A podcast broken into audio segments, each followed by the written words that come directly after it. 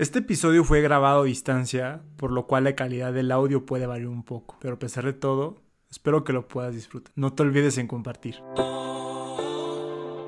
Estás escuchando Phelan Podcast, el podcast enfocado en tu salud física, mental y espiritual.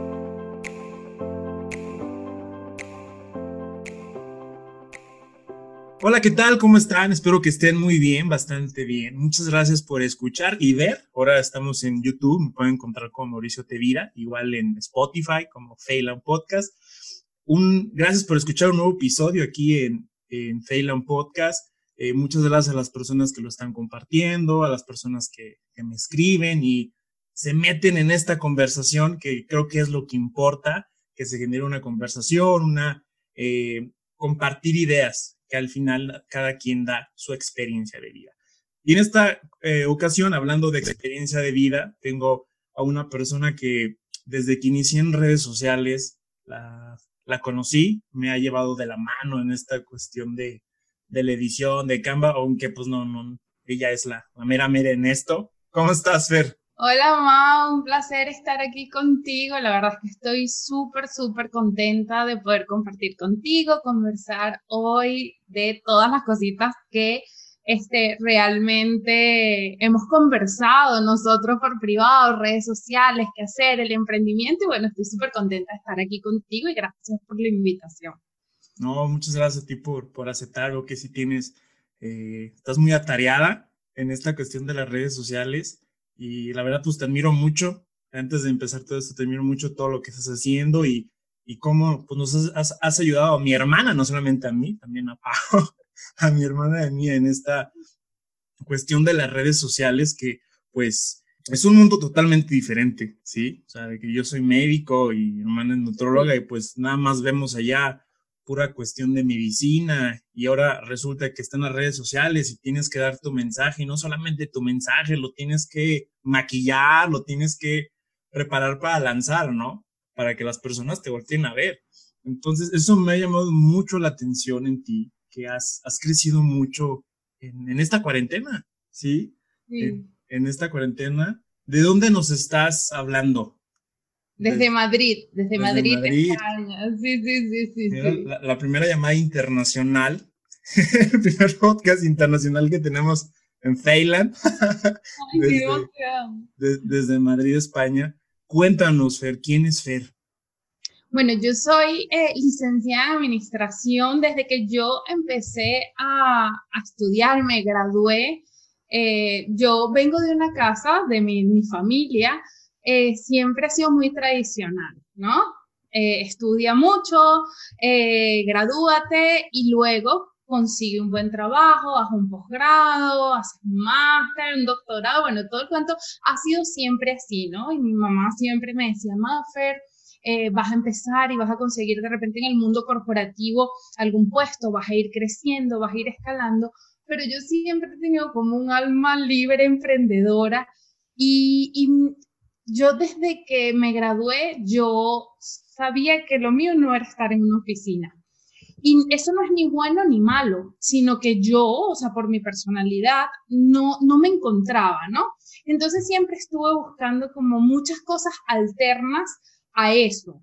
Hasta que, bueno, conseguí la parte del diseño. Antes de eso hice mil emprendimientos, unos funcionaron, otros no funcionaron tanto, y encontré la parte del diseño, todo esto que me apasiona y bueno, y que hoy en día es a lo que me dedico, lo que es mi trabajo y bueno, y, y es mi pasión, porque eso es importante, ¿no? También hacer algo que te apasione, que te guste, que te encante.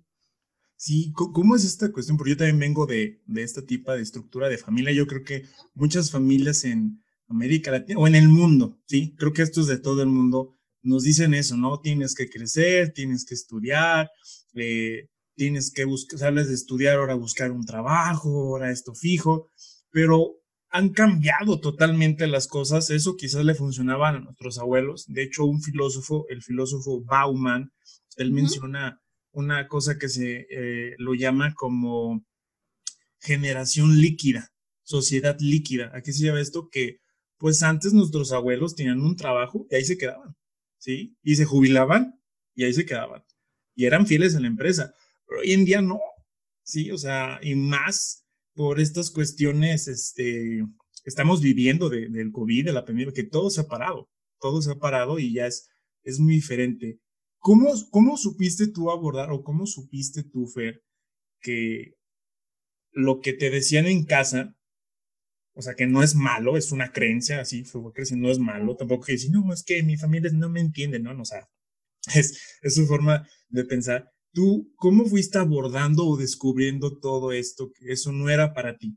o que tú ibas por más, que tú necesitabas más? Bueno, yo eh, fue, fue raro porque al principio, claro, fue un choque y yo sé que, por ejemplo, mi mamá quiere, que, que madre no quiere lo mejor para su hijo. O sea, creo que cualquiera. O sea, yo, yo estaba completamente segura que lo que mi mamá me decía era con el mayor amor y así fue ella y ella fue consiguiendo las cosas con trabajo, todos sus puestos de trabajo, muy profesional, pero yo, yo le explicaba que eso no era lo que me gustaba y ella creía que de repente yo estaba un poco equivocada en ese sentido, ¿no? De repente, oye, mi hija, ¿por qué no estás siguiendo de repente mis pasos? Y yo empecé, yo empecé a hacer otras cosas alternativas, tenía mi trabajo de oficina, obviamente, y yo no duraba ni tres meses en los trabajos.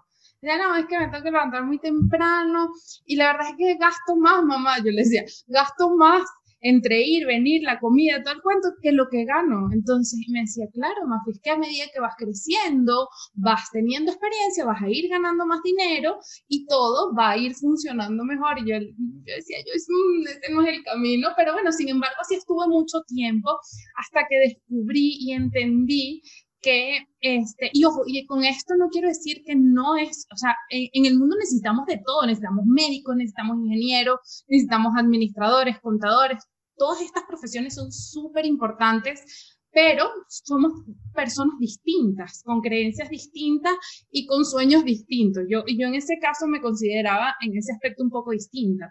Entonces, en mi trabajo yo les explicaba a las personas cómo diseñar, cómo hacer cosas, pero repetía lo mismo.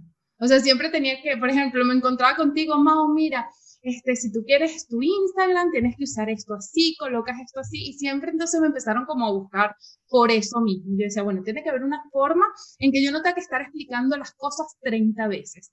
Y entonces así fue que nace YouTube. Yo dije, yo voy a hacer mi primer video en YouTube, y bueno, y capaz a la gente le gusta, y creé mi video sin experiencia, sin saber de la plataforma.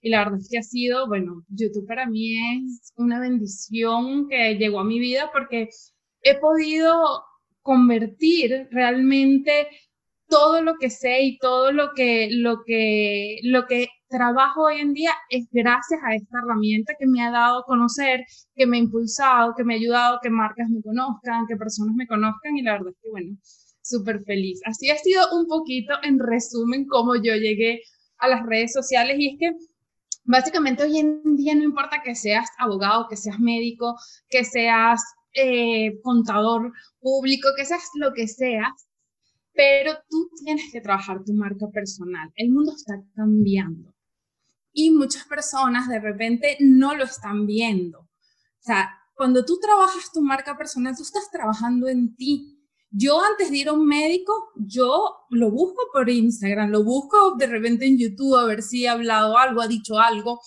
Y, y, así pasa con todo. Uno trata de buscar siempre personas que te generen confianza, que tú veas un poco su trayectoria y eso lo haces a través de trabajar tu marca personal. Híjole, las personas que pueden estar escuchando dicen, no, pues es muy fácil, ¿no? Este, yo, pues yo estoy en este camino pero han decir, es, es, muy fácil ya llegar a... ¿Cuántos suscriptores tienes en YouTube, Voy a llegar, bueno, ya me falta poquito para llegar a los 50 mil suscriptores en YouTube y ahí me emociona mucho porque YouTube es así como mi amor.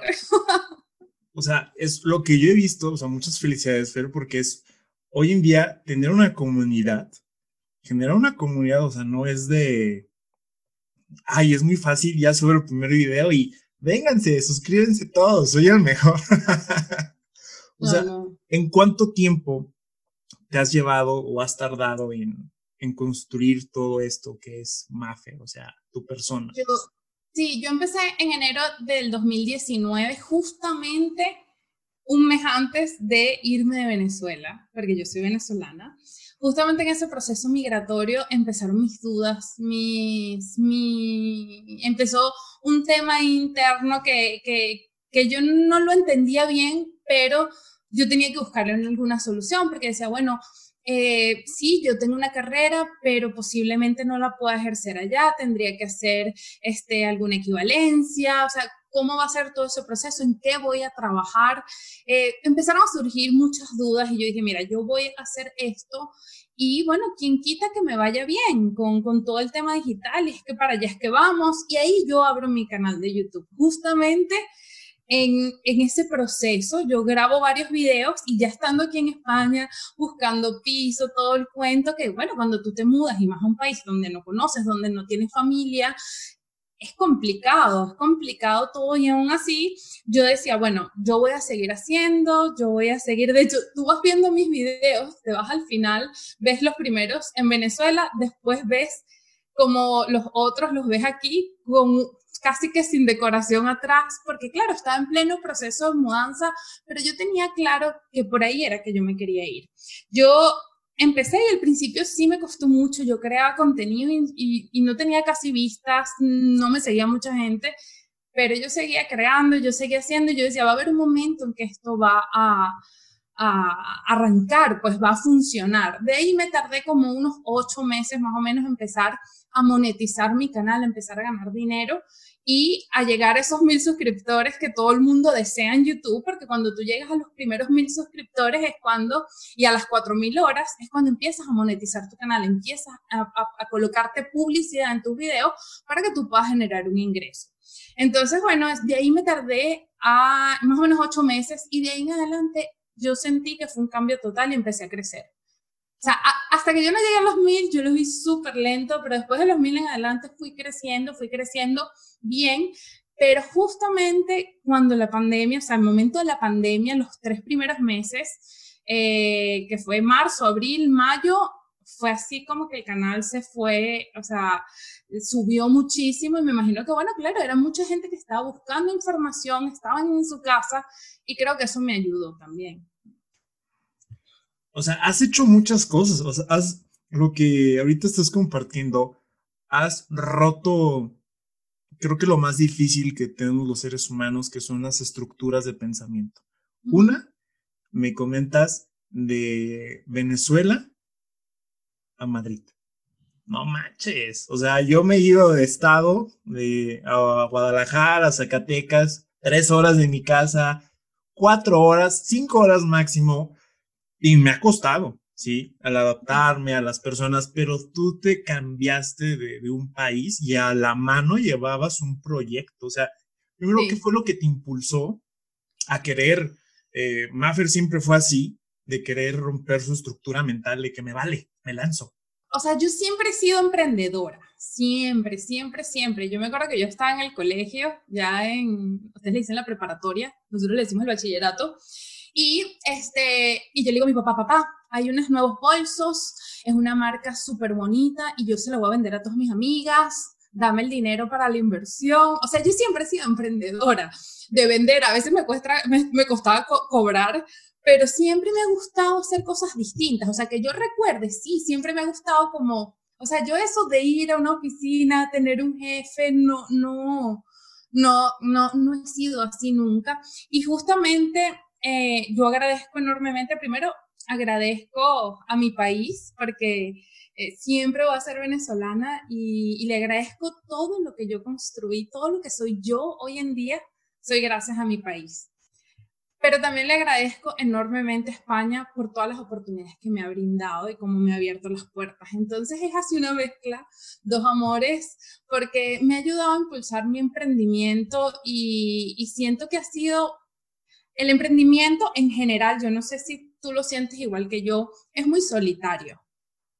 Ser emprendedor es solitario porque no tienes ese grupo de compañeros de trabajo, no tienes esa persona que te está diciendo lo estás haciendo bien o eh, de repente, mira, vamos a mejorar esto, vamos a hacer, no, aquí tú decides cuándo, cómo y, y tomas todas las decisiones Y creo que eso ha sido una de las partes que he tenido que ir trabajando con disciplina, porque al no tener eh, como esos parámetros, a veces el emprendedor se pierde. Y, eso es algo que yo siempre hablo y en mi curso, ahorita que va a salir dentro de poco, yo empiezo con, con esa parte, con el propósito, con realmente estás haciendo lo que te apasiona. Y si estás haciendo lo que te apasiona, seguramente al principio no te va a funcionar como crees que te va a funcionar y puede pasarte que en ese trayecto que no te está funcionando, decidas parar y no seguir haciéndolo. Y si tú paras en ese momento, no sabes qué tal iba a funcionar. O sea, no te estás dando el tiempo para ver si tu emprendimiento va a funcionar sí o no. Entonces tienes que darle tiempo. Yo en ese momento no tenía trabajo, estaba aquí en Madrid, un país diferente, y yo seguía creando. O sea, yo muy fácil pude haber dicho, bueno, no lo voy a hacer más, o esto no está funcionando, no tengo vista, pero por eso siempre yo recomiendo a cualquier emprendedor, hasta cualquier, cualquier persona que decida montar su plataforma digital, bien sea en Instagram, Facebook, YouTube, hacer sus podcasts, que le den un tiempo. O sea, las cosas no pasan de la noche a la mañana, pero sí suceden. Con, constancia y trabajo suceden. ¿Qué era lo que te impulsaba, a seguir en esto? Porque sí, yo llevo un poquito en, esto de los podcasts, o sea, y no fue como de que, ah, quiero este, emprender, o sea, fue como de que, pues, ah, vamos a ver qué pasa. Uno, es muy solitario, sí, sí, sí, te, entiendo mucho, es muy solitario, y las personas te, te ven, pero no te voltean a ver, este, como que, bueno, lo he sentido en algunos casos, como que a ver en qué momento va a caer o en qué momento va a decir, ya no lo voy a hacer, o sea, ahí están como que esos ojos. ¿Qué fue lo que te estuvo manteniendo? O sea, ¿cuál era tu intención el empezar, o mejor dicho, cuál es tu intención de estar haciendo contenido? Porque he visto, hay personas que compran seguidores, hay personas que, pues también hay mano sucia en este lado de, las redes sociales, como en todo. Pero ¿qué fue lo que te mantenía a pesar de que no tuvieras vistas, nada? ¿Qué era lo que te mantenía, Fer? Bueno, primero que eh, en ese momento yo no estaba trabajando aquí y yo decía, esto tiene que funcionar porque tiene que funcionar. O sea, ahí yo no, yo no pensaba en que si sí, en que si no, es que yo estaba convencida que tenía que funcionar porque, bueno, porque necesito ir a hacer mercado. Yo no voy a hacer mercado con, bueno, voy a ver si lo hago o no lo hago. No, o sea, yo tengo que, que hacer mercado, tengo que pagar renta, tengo que hacer muchísimas cosas y no había otro camino. En ese momento, mira, ahí este, Anthony Robbins dice que este, uno hace grandes cosas en la vida o cuando estás desesperado o cuando estás muy inspirado. En ese momento yo estaba desesperada. Yo estaba desesperada de que funcionara. ¿Sabes? Yo estaba desesperada de que esto funcionara y yo creo que cuando tú realmente le pones la intención a las cosas, o sea, cuando tú haces las cosas con intención, muchas veces vivimos la vida en automático. ¿Sabes? Vivimos la vida como, bueno, sí, y no nos damos cuenta que tenemos un techo, no nos damos cuenta de que tenemos una familia, no nos damos cuenta que tenemos que abrimos de repente eh, la nevera, no sé si allá en México se dice nevera, este, hay comida, ¿sabes? O sea, son tantas cosas cuando tú vives la vida con intención y con esto no quiero decir que yo soy perfecta y que yo soy eh, la que agradece más, pero sí he aprendido a que a que cuando tú vives con intención, todo es totalmente distinto. O sea, cuando tú realmente eh, sabes que lo que estás haciendo tiene un propósito, es totalmente distinto a cuando andas así como, como en automático. Entonces a mí me tenía que funcionar, o sea, yo no tenía otra opción. Yo no tenía opción de, bueno, vamos a ver si no. De hecho, en ese transcurso me busqué un trabajo, estuve trabajando con una empresa. Justamente cuando empezó la pandemia, este, bueno, todo se, se movió un poco y, gracias a Dios ya yo ahí estaba monetizando mi canal y me estaba yendo bien. Mar varias marcas me, me, conocieron a través de YouTube. Entonces, este, eh, es básicamente eh, hacer, porque es que nada va a llegar si no haces, ¿sabes? Y muchos, muchos, muchos emprendedores, muchas personas que están trabajando en el, en el área digital, no le dan tiempo a que esto madure y se rinden antes de tiempo. Entonces, eh, eso es algo que yo creo que, que siempre se lo digo a las personas con las que hablo en las asesorías, lo hablo en el curso, o sea, tienes que darle tiempo, tienes que darle tiempo a que esto funcione, que esto madure. La frustración, Fer, eh, ¿te has topado con ello? Yo creo que sí. En, que ahorita te dije que qué bueno que te está yendo bien en, en tu canal, pero si tu intención no hubieran salido las cosas como tú querías, o bueno, yo creo que en la vida te han salido cosas, eso sí tenemos que ver claro, que hay muchas cosas que no salen como nosotros queremos. ¿Cuál es tu reacción o qué hubiera sido tu reacción al afrontarte a aquello que, que no te sale como tú quieres, a tu frustración? me he sentido frustrada muchas veces, muchas veces durante, durante, desde que abrí el canal para acá, sin contar todas las veces que me ha pasado en la vida nada, lloro, paso mi, mi, mi, mi, cuando empezó, me acuerdo que hablamos juntos, eh, tú y yo, cuando, cuando empezó la pandemia. O sea, yo sentí un bajón como que, que todo se acababa, que todo se terminaba. Y, y, y, me di cuenta que era porque estaba pensando en el futuro, no estaba viendo mi presente.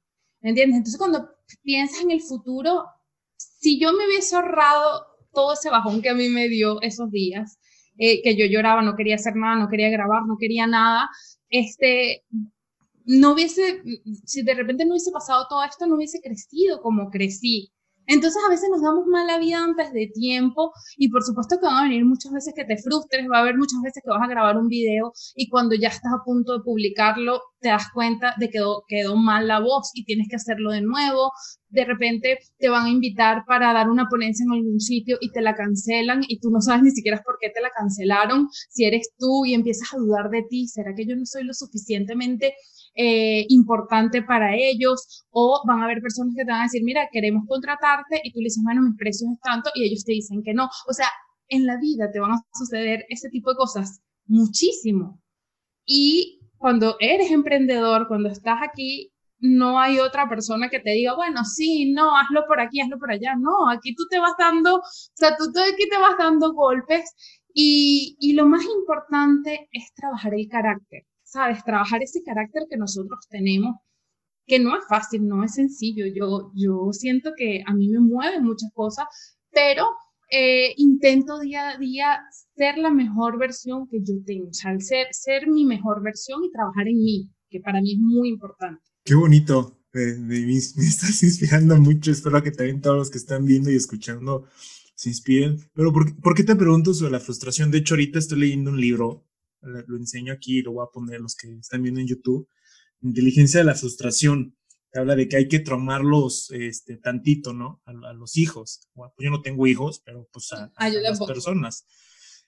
Pero aquí lo que me da mucho la atención que antes nuestros, eh, los abuelos, igual hablamos de las generaciones, se preocupaban los abuelos que sus hijos, o sea, nuestros papás, sí, nuestros papás, tuvieran eh, carácter, se preocuparan eh, por mantener una familia, o sea, todas esas cosas que cuando uno sale al mundo real y dice, uh, son las cosas que más nos pesan, antes se dedicaban a, a, trabajar más eso. Hoy en día los papás, bueno, lo que yo veo, lo que he leído y algunas personas se preocupan en que si sus hijos son felices. Se la pasan, ¿eres feliz? No, ahí te va esto. Te va esto, te va esto. Y creo que eso está perjudicando Claro. Mucho, ¿no? ¿Qué opinas de, eso? Sí, totalmente, totalmente. Es que yo, yo creo que cada, cada persona es totalmente distinta y ha vivido realidades distintas.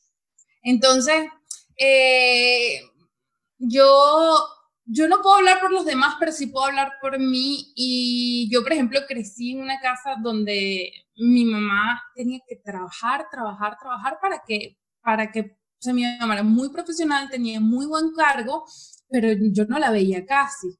Entonces mi mamá de repente en ese momento, y eso fue lo que nos tocó vivir, ¿me entiendes? O sea, en ese momento de repente ella compensaba ese tiempo que no había estado conmigo con de repente cosas materiales y uno al final va arrastrando todas esas cosas. Entonces, ¿qué es lo que tú puedes hacer como adulto? Como niño de repente creo que no lo puedes solucionar tanto, pero como adulto es trabajar en ti trabajar en ti, trabajar en, en poder hacer las cosas lo mejor posible, porque cada quien sin juzgar a nadie, sin juzgar a mi mamá, sin juzgarme yo, sin juzgar de repente tú a tus padres. Cada quien hace lo mejor que puede con lo que tiene. Y yo aquí me pongo, yo no sé tanto de esto, ma, ahorita no es así, pero, pero eso es lo que yo pienso. O sea, yo pienso que cada quien hace lo mejor que puede con lo que tiene. Lado motivacional está saliendo aquí. y sí, porque a mí me da mucho la atención, Feo, o sea, todas tus historias, de toda esa, no manches, o sea, cómo te organizas en la semana, no me estabas platicando y tú me dices, oye, así te tú te organizas el domingo para hacer tus cosas. Y yo, pues a veces, a veces no, a veces me organizo así bien mal. Pero yo veo, la disciplina es otra cosa. Las personas hoy quieren el éxito, hoy quieren todo, quieren los 10 mil suscriptores y todo lo que sea, pero no tenemos disciplina, me incluyo, no hay disciplina. Y lo que yo he visto en ti es la disciplina que tienes, la constancia que tienes a pesar de las adversidades que puedan estar ocurriendo afuera. Y deja tú lo de afuera, Per, las de aquí adentro. ¿Cómo, lidias con, con esa fer que está ahí en, la mente, ¿no? Porque todos tenemos un lado que nos quiere estropear, ¿no? Y es cuando empieza, mira, fíjate, yo soy súper desorganizada. La gente cree que yo soy muy organizada y a veces me dicen, ay, Maffer, qué bonito cómo te organizas. Y yo digo, Dios mío, si supieran la verdad, o sea, si supieran que esto yo le tengo que poner mucho esfuerzo, porque es que si no sería un desastre. O sea, a mí se me olvida de repente responder correos, se me olvida... Eh, porque soy desorganizada, o sea, soy, no soy una persona organizada. Entonces, ¿qué hago yo? Yo digo, bueno, ok, yo soy desorganizada, pero tengo que ser disciplinada. ¿Me entiendes? O sea, contrarresto una cosa que de repente no está tan bien, que la estoy trabajando, y lo contrarresto con otras cosas. Entonces, bueno, me hago una lista de lo que tengo que hacer para que no se me olvide, porque si no la hago, se me olvida. Entonces me compré, por ejemplo, esto lo mostré y esto lo tengo aquí, mi dadito. Entonces trato de eh, hacer mi, yo, yo soy el de 30, yo soy súper dispersa, o sea, eso es otra cosa. Yo de repente estoy haciendo, editando un video y entonces hago una historia, me tomo una foto, me voy a la cocina, me como algo, coloco una lavadora y cuando ves me fueron dos horas que las pude haber invertido en este, terminar mi video que es lo que me va a generar a mi ingresos, que es un tiempo, muchas veces nosotros no entendemos que nosotros tenemos tiempos activos y tiempo productivo que El tiempo productivo es el tiempo que tú le estás dedicando a generar, a, que, a, hacer crecer tu negocio, hacer crecer tu marca, que te está generando eh, eh, mayor, en su mayoría ingresos, ¿ok? Que si tú sabes que si yo, por ejemplo, un tiempo productivo para mí puede ser grabar mi curso, ¿sí? Porque yo sé que al final yo voy a vender ese curso. Ese tiempo es productivo. Ahora, hay tiempo activo. ¿Cuál es ese tiempo activo? El que yo genero para crear un post. Me explico, para, para de repente darle contenido de valor a mi audiencia. Y cuando nosotros no diferenciamos, que aquí viene la base de la organización, el tiempo activo del tiempo productivo, entonces de repente le ponemos mucho peso al tiempo activo y cuando ves no estás cobrando. ¿Me explico? O mucho al productivo y produce produces mucho, pero la gente no te conoce y no le estás dando contenido de valor. Entonces tienes que tener un equilibrio. En base a ese equilibrio es que tú empiezas a, bueno, voy a organizar esto, mi semana va a ser así. Y créeme, a mí me cuesta muchísimo, me cuesta cumplirlo, pero bueno, es algo que, que, que digo, tienes que hacerlo. Y es que si no, sería más desastre del que soy. Oye, ¿cómo funciona tu dado para las personas que, es sencillo. Mira, es un dadito, ¿verdad? Cuando él está así, si yo lo coloco, vamos a imaginar que esta es la mesa, yo lo tengo así, aquí él está apagado, ¿verdad? Si yo voy a hacer una tarea, que yo siempre hago tareas de 30 minutos, voy a usar mis 30 minutos, yo coloco los 30 minutos hacia arriba y ahí él empieza a contar, no sé si se ve el conteo regresivo. Sí, sí, sí, empieza, a contar, el, me empieza a hacer el conteo regresivo y cuando él termina estos 30 minutos, él empieza pi, pi, pi, pi. Yo sé que yo durante estos 30 minutos no puedo hacer otra tarea que no sea, por ejemplo, editar un video. No hay responder WhatsApp, no hay mm, ir a la cocina, no hay eh, es contestar por el directo en Instagram, no, o sea, es editar mi video eso era algo que, que, es algo que me cuesta. Entonces esto me está ayudando mucho. Si no tienes el dadito, lo puedes hacer con el teléfono, con el, ay, se me olvidó el nombre, con el cronómetro, del teléfono. Ajá, con el cronómetro. Entonces, este, es buscar la forma. Entonces, claro, después me premio con 10 minutos libres. 10 minutos libres en donde me voy, me tomo, hago mi historia, me, me como algo y después vuelvo y me siento.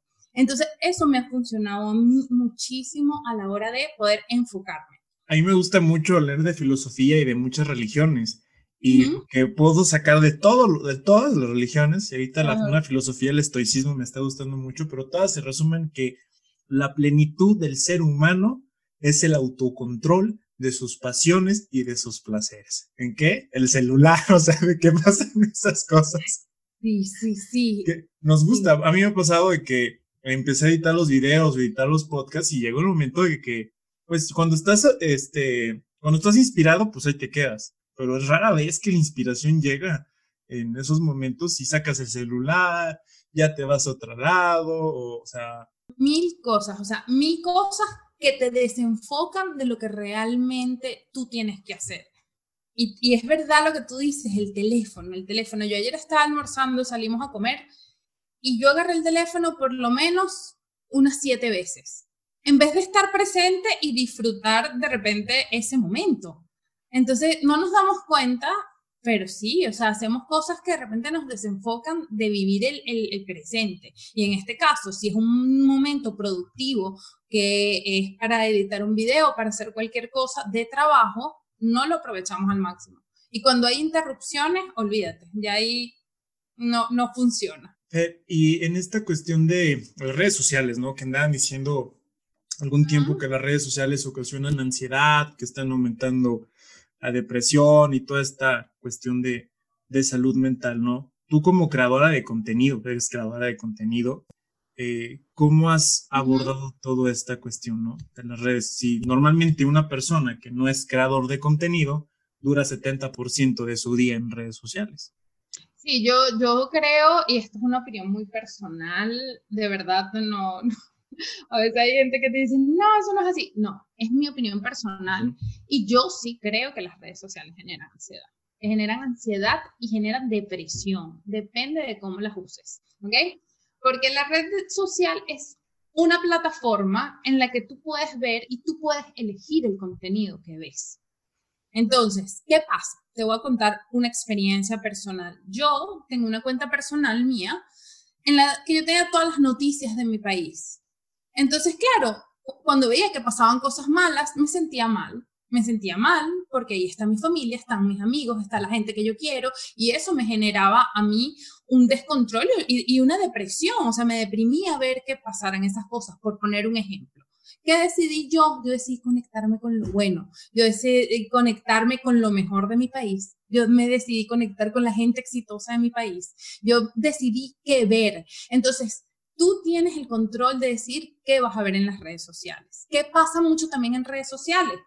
Nos comparamos. Nos comparamos con el que lo está haciendo mejor, nos comparamos con el que ya llegó a la cúspide, pero no vemos que de repente esa persona para llegar ahí trabajó muchísimo para hacerlo y pasó muchos días de repente sin ver a su familia, pasó muchísimos días de repente deprimido, o sea, tú no sabes qué pasó esa persona para llegar al éxito. A veces creemos que llegar al éxito es fácil, es sencillo y no, entonces yo sí creo que las redes sociales hoy en día están causando, de hecho, hay un, hay un video cortito que tiene Gary Vee que le preguntan que las redes sociales causan ansiedad y él dice, o sea, es una plataforma, tú decides también qué contenido ver y qué no ver. Entonces, em, sí, yo creo que sí hay un poco de todo porque tendemos a compararnos y porque también elegimos ver a veces cosas que no nos hacen bien, ¿no? Y cuando te sientes así, desconéctate. Yo me desconecto, yo a veces me desconecto cinco días no me desconecto, me tomo oxígeno para estar bien y volver con más fuerza. Eso es lo que yo hago. Oye, y esto eh, varias personas dicen, yo, yo concuerdo contigo, ¿no? Elegir las cosas que tú quieres ver. Pero después otra persona me escribió y me dice, este, eres un egoísta, solamente ves lo que tú quieres ver y al final este, te olvidas de lo que está pasando con la humanidad y con el sufrimiento. Y le dije, wow, wow, wow, wow. O sea, como de que, pues si veo que, bueno, ¿tú qué opinas de eso? Es que, Mau, si tú tienes la opción de, si, si tú tienes la opción de escoger dos caminos, estás en una, en una vía, en una carretera, y tienes el camino de la felicidad y tienes el camino de la tristeza.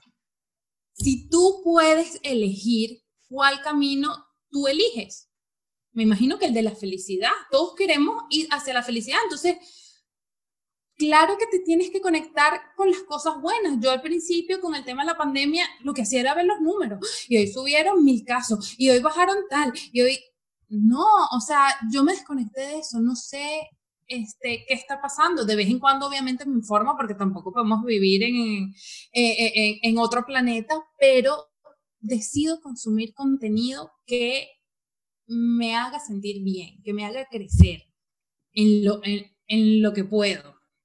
Sea, a medida de mis posibilidades. Sí, elegir. Y al final yo le contesto a esa persona, pues tú te eres egoísta porque eliges ver eso. O sea, al final, nos, o sea, al final los seres humanos son seres egoístas. Somos seres egoístas que vemos lo que queremos. Si tú lo ves, es tu decisión, entonces eso te lleva atrás un poquito de egoísmo, ¿no? O sea, pero sí, la, la, la, cuestión esta de, de, las redes sociales que yo opino igual, igual vi el video de Gary Vee que dice, es que no son las redes sociales, o sea, es una plataforma que tú puedes poner lo que tú quieras, pero creo que se haría un mundo mejor si cada quien publica cosas verdaderas. ¿sí? Cosas de, de, a lo que se dedican, a lo que realmente hacen. ¿sí? Entonces es lo que, por eso te invité, Exacto. por eso veo, o sea, yo veo el, el, esfuerzo que, y más porque platicamos, el esfuerzo que tienes en estar generando esto y a mí me inspiras y inspiras a muchas personas también de que dices, no manches, qué fregón. Y vi tu dado y dije, qué padre de ese dado, yo quiero ese dado, ¿no? No, sí está súper chévere el lado, pero igual la gente lo puede hacer con el cronómetro, pero sí, la vida no es como se ve en redes sociales, o sea, tienes que cocinar todos los días, que yo digo, yo digo, pero esto no se acaba nunca, no se acaban los platos nunca, cuando terminas de comer tienes que lavarlo, la ropa hay que lavarla, hay que planchar, hay que, o sea, la vida es la vida y de repente en redes sociales vemos lo más bonito, pero se te enferma un familiar, ¿me entiendes? tienes pérdidas, de repente te pueden botar de tu trabajo, eh, tantas cosas, de repente, eh, yo estaba hablando el otro día con una persona que hizo una inversión grandísima antes de la pandemia para alquilar su oficina, todo su personal y perdió muchísimo dinero, casi que todos sus ahorros. O sea, en la vida te van a suceder cosas, te van a, te van a suceder muchísimas cosas y no porque de repente no las muestres es que esa persona tenga una vida perfecta. Mi vida no es perfecta para nada, para nada en lo absoluto. Me explico, yo hoy dije, tengo a las 8 eh, eh, la, la reunión con Mao y dije, bueno, me tengo que levantar temprano porque tengo que limpiar toda la casa porque el domingo es que yo limpio. Entonces, la vida es real, Mao. Y mientras más reales somos, y, es lo que, mientras más reales nos mostremos en redes sociales, la gente va a entender que su vida no es equivocada, que su vida es igual a la de cualquiera. Ahorita dijiste algo de imperfección. ¿Tú cómo decides la, la imperfección y la perfección, Fer? Y más porque eres creador de contenido, ves tu video y quizás dices, este, pues está imperfecto para mí, lo voy a subir, pero la gente dice, oye, no manches, estuvo bien padre. ¿Cómo ves tú desde ese lado de imperfección y perfección? Mira, yo he trabajado mucho en eso porque yo trato de ser muy perfeccionista con mi trabajo. No con los demás, sino con mi trabajo. Y eso es lo que yo, según lo que yo he aprendido durante todo este tiempo, es que eso lo que hace es frenarte un poco. Cuando quieres ser tan perfecto y que todo quede tan bien, lo que hace es frenarte porque eh, eh, hace que todo sea más lento. Quieres, yo antes para grabar un video era, yo grababa la pantalla, hacía todos los cortes, después grababa la voz en off y que todo queda perfecto, repetía la dicción. Ahora no, ahora lo hago en vivo, o sea, sí, claro que edito, pero lo hago y bueno, y de repente es un poco más lento, un poco más fastidioso, un poco, o sea, tú te vas dando cuenta que, que la perfección lo que hace es, eh, y además que es muy subjetiva, porque lo que puede ser perfecto para mí, de repente para ti no lo es. ¿Me explico? Entonces, este, yo creo que las personas sobre todo si están en medios digitales, deben dejar de buscar ser tan perfectos y más bien comenzar a ser. Órale, sí, sí, sí, sí, dejar, sí, iniciar a ser tu, tu persona y tenemos después pena de, de mostrar nuestro lado en redes sociales, ¿no? Creo que, creo que ese es el problema, ¿no? Que uno mm, sigue a una persona y ves su mundo perfecto y después te la topas y dices, tú no eres así. O sea, ¿quién eres? O sea, a diferencia de que si me encuentro Fer en la calle, ¿qué onda, Fer? Ay, ¿cómo estás? O sea, de que eres auténtica, eres la, claro. la persona que, que eres, Fer. Pero, bueno, ya hablando de todo esto, igual ya específicamente de las redes sociales, la cuestión de los seguidores, ¿sí? Em, se relaciona todo a lo mismo, de cuando te empiezan a seguir, te dejan de seguir, todo esto. Tú en un inicio me dijiste que iniciaste y no tenías la atención. Llega un momento de, del deseo de todo ser humano de más, de más, de más. ¿Tú sientes con lo que llevas ahorita está bien o quieres más? Bueno, yo quiero más, obviamente quiero más, pero a diferencia, o sea, cuando yo comencé, yo estaba obsesionada en crecer, obsesionada en tener más vistas, obsesionada en que, en que funcionara, ¿no? Y hoy en día, si te dijera que no quiero más, te estaría mintiendo y, y sería mentira. Claro que quiero más porque más significa más exposición, significa que más marcas te conozcan, que más personas te conozcan, que tu trabajo pueda ayudar a más personas. Claro que quiero más, pero disfruto el proceso. Ahora me disfruto el proceso, antes no, antes estaba pendiente de cuándo voy a llegar a los mil, cuándo voy a llegar a los mil y por qué no llegó a los mil y no está y no disfrutaba ese proceso. Ahora no, ahora me disfruto el proceso y aprendo porque las redes sociales, como todo en la vida, tiene una curva de aprendizaje. Tú no puedes tener 100.000 suscriptores en YouTube si tú no has pasado por los 2.000. Porque en los 2.000 tú seguramente vas a recibir 50 mensajes en cada video y puedes manejarlos. Cuando tú tienes 200 mil seguidores, suscriptores, por ejemplo, o 500 mil o un millón, seguramente ya tú vas a tener la capacidad económica para tener un equipo que te apoye. Y eso forma parte de la curva de aprendizaje. O sea, tú no puedes tener 100 seguidores en Instagram si no pasaste por el seguidor número 2. ¿Me explico? O sea, sí, sí, sí, y, esto en, ningún lado de emprendimiento y motivación empresarial lo van a escuchar. Y tienes toda la razón. y creo que es para toda la vida. a veces queremos, eh, de hecho el cuerpo es así, ¿no? Quieren el cuerpo perfecto en un momento, pero si llegas a ese peso de cantidad de músculo, tus riñones o tu hígado no va a poder procesar toda esa masa muscular. Entonces empiezas con uno, dos, tres. Entonces así se va, creo que como eh, que cada poder tiene una habilidad y responsabilidad, ¿no? Y capacidad de manejarlo. Claro, eso es como que yo quiera ir en un mes a la playa y ponerme flaca. No, eso no va a pasar. O sea, no va a pasar. Tienes que ir bajando kilo por kilo. El, yo no sé tanto esto, ¿no? Pero ahorita que más, no, no es así. Pero sí, o sea, todo en la vida es una curva de aprendizaje. Entonces, claro, cuando estás es enfocado en el resultado, no disfrutas el proceso. Ahorita no, ahorita yo me lo disfruto, me disfruto, me disfruté, yo creo que yo empecé realmente a disfrutar el proceso hace cuatro meses que dije, sea, estoy disfrutando cada persona, cada comentario, cada comentario que tampoco no es bueno, estoy aprendiendo también y sigo en esa curva de aprendizaje, sigo. ¿Qué haces con esos comentarios? ¿Sí? Que piensan, ay, que es, muchas personas no se lanzan porque tienen miedo a que los critiquen y ya te pones en redes sociales y todos son, todos son expertos, todos son médicos, todos son neutrales. Es difícil, es difícil. Mira, yo tengo dos tipos de La verdad es que los comentarios negativos, tanto en YouTube como en Instagram, son muy bajitos, pero siempre hay, por supuesto que siempre hay. ¿Qué pasa? Si son groseros y faltan al respeto, los elimino y los bloqueo de una vez, porque no quiero gente así en mi comunidad. Este, si de repente es un comentario que, que, es feo, nada más, o sea, que es feo, que es desagradable, le respondo para que sepa que primero que lo estoy leyendo y Ayer justamente me pasó con una chica que me dijo, oye, deberías de eh, no usar un efecto porque te ves ah, repetitiva, cansona. Entonces, yo lo publiqué, pero lo publiqué porque, y no dije nada, pero ahora lo voy a decir, porque lo publiqué.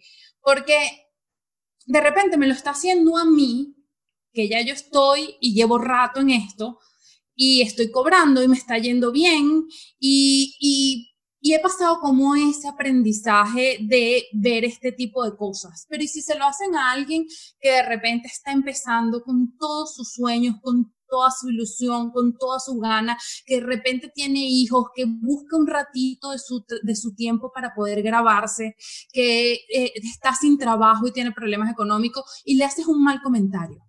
¿Por qué tú con un mal comentario detrás de un teclado puedes destruirle los sueños a otra persona o puedes hacer sentir mal a otra persona.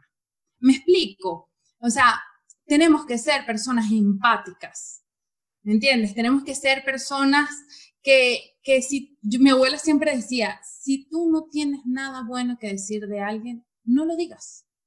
No lo digas. O sea, yo muchas veces me encuentro con, con cosas en redes sociales que no me gustan pero yo, yo sería incapaz de escribirles y decirle, mira, no me gusta cómo estás peinado, no me gusta cómo estás vestido.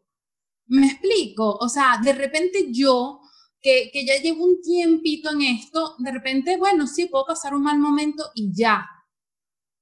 Me explico, pero una persona que esté iniciándose, que reciba un comentario así, o sea, puedes, puedes quitarle las ganas de seguir trabajando, de seguir haciendo, de seguir creando. Y por eso yo los publico, para que la gente que es así aprenda. Y yo no soy muy polémica, yo a mí no me gusta crear mucha polémica, pero es que no me gusta, eh, no me gusta que, ¿sabes? No me gusta que hagan sentir mal a las personas. Eso es algo que, que no me gusta. Sí, fíjate que vi, vi, igual otro comentario que te hicieron del, del, cubrebocas, que saliste ahí en España y pues estabas comiendo, te quitaste el cubrebocas, te tienes que quitar el cubrebocas para comer, ¿no? Y luego, luego atacando, ¿no? Es que no usas el cubrebocas. Hoy en día las personas, Fer, o sea, creo que eh, o han utilizado las redes sociales, es algo fregoncísimo, pues por eso estamos aquí tú y yo platicando, por ahí nos conocimos pero también están ayudando a las personas, bueno, no ayudando, es una herramienta para aquellas personas que no saben decírtelo en la cara, o sea, si te topas con esa persona en la calle, te lo aseguro que no te dice nada, son como esas personas que atacan al presidente y hacen esto, no se los dicen en la cara, pero se meten en redes sociales y ahí sacan toda su, toda su contaminación, entonces eso está mal, porque no solamente, yo veo, o sea, no solamente que rompes un sueño de una persona, tú no sabes cómo viene esa persona. Quizás hasta le incitas a quitarse la vida. Eso es otra cosa, ¿sí? Ya más, más, más cañona. Más profunda. Que, que, sí, sí llega a pasar.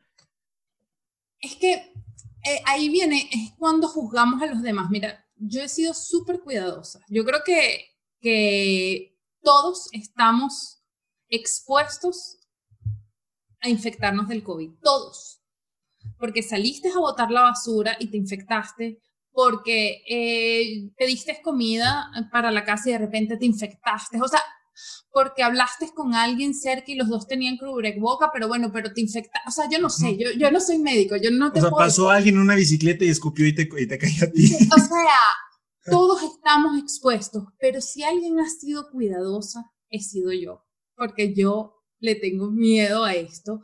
Y ese día yo me acuerdo, me recuerdo clarito que yo no iba a salir. Y yo le dije a Jorge, fue justamente después de la neuralgia, me dio una neuralgia que duré como dos, tres semanas en la casa sin salir. Y Jorge me dijo, oye, vamos a salir un ratico. Yo primero le dije que no.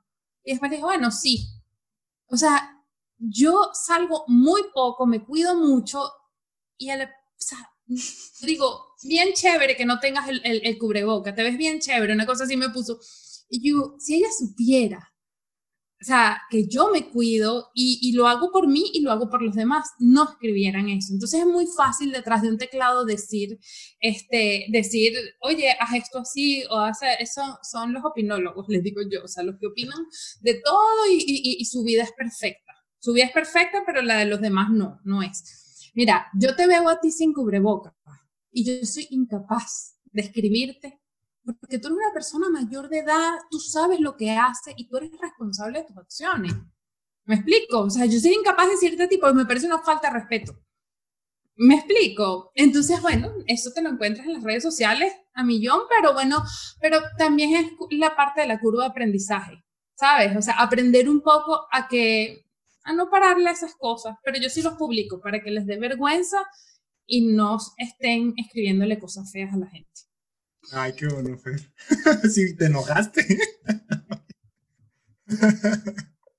Ay, Fer. Fer, pues ya, ya estamos, este, para terminando esto, eh, bueno, ya para terminar, me gustaría decir de que, pues, las redes, regresando a las redes sociales, que ahorita las redes sociales no es para uno o dos personas.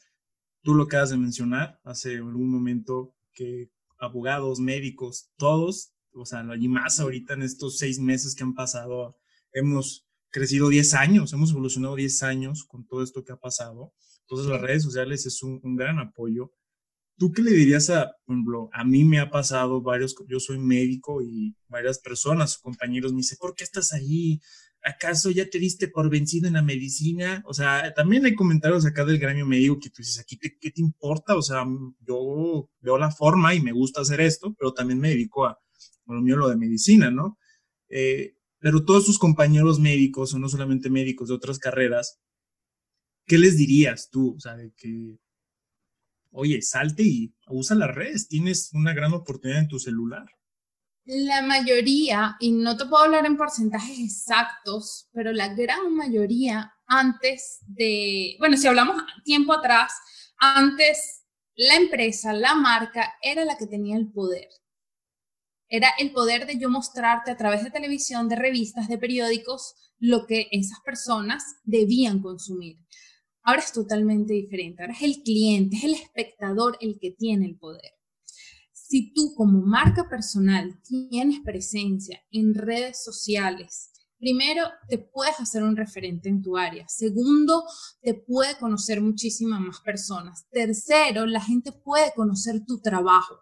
O sea, hay infinidades, si yo me pongo a contarte todas las cosas y beneficios que te puede dar trabajar tu marca personal médico, abogado, lo que sea. O sea, nos podemos quedar aquí todo el día. Creo que un médico que tenga una buena presencia digital, o sea, va a tener más clientes, más pacientes, más clientes, más pacientes que el que no esté en redes. Porque la gente, mira, yo te digo, yo cuando estuve con la neuralgia, estuve buscando, puse quién es el mejor mm, especialista en cefaleas y aparece un médico dando conferencias, tal, está en todos lados, en Instagram, en Facebook. ¿Qué hice? Hice una cita con él. Porque quiero verme con él precisamente. Entonces, eso es lo que hacen las redes sociales. ¿Ok? Te genera confianza. Ya yo siento que lo, yo lo conozco. Ya yo no voy a ir a ver un médico extraño. Yo sé cómo me va a hablar ese médico a mí. ¿Me explico? Entonces, ese es el poder que tienen las redes sociales algo que te gustaría compartir aquí, lo que tú quieras, ¿sí? Desde tu, desde tu hermoso corazón, ¿qué te gustaría decir? Bueno, me gustaría, o sea, si yo pudiese darle un consejo y fuese un consejo en general y siempre lo tengo presente, lo tengo puesto en muchos sitios, es que el universo premia la acción, sea lo que sea que en lo que tú creas, es que mientras tú te mantienes haciendo, mientras tú trabajas por algo, sea lo que sea que tú quieras, pero te mantienes en movimiento, te mantienes haciendo, haces, haces todos los días algo para cumplir eso, va a llegar. Entonces, no rendirse antes de tiempo, todo lleva todo lleva su tiempo. El, el bueno, yo, yo, siempre pongo ejemplos de, temas que yo no sé, pero, o sea, si tú pones una mata de, de pimentón, de pimientos, como le dicen ustedes, va a tener su proceso de crecer, de madurarse, de que salgan los pimientos, de todo eso. Igual es en la vida, o sea, todo lleva un proceso, entonces no nos desesperemos antes de tiempo, que todo llega. Y, y, y lo más importante que creo que es básico es creer en ti. Eres un ser único, un ser irrepetible. Nadie, nadie, nadie va a ser como tú. Entonces, disfruta ese ser que eres, trata de ser esa mejor versión de ti y trabaja todos los días en ti. Eso creo que es lo que puedes recomendarle a la gente. Hermoso. Espero que lo hayan escuchado, si no, yo, yo nada más me voy a quedar con el mensaje.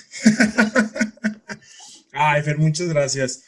Eh, redes sociales, ¿dónde te podemos encontrar? Por, todo, por todas las redes, arroba digitaldemi en Instagram, igual digitaldemi en YouTube, en Facebook y mi página web www.digitaldemi.com. Si no, aquí, van aquí va a salir el canal de YouTube de, de algunos videos para que inicien en este mundo, en este mundo digital, igual su, su Instagram y, su Facebook. Sí, pues bueno, muchas gracias, Fer. Muchas gracias a todos los que terminaron de, escuchar esto y de ver. Eh, por favor, suscríbanse y compartan este video. Igual en podcast, ya saben que pueden encontrar en Spotify, Apple Podcast, Google Podcast y en seguirme en mis redes sociales como Mauricio Tevida 1. Bueno, muchas gracias y espero que les haya gustado y que Dios me los bendiga.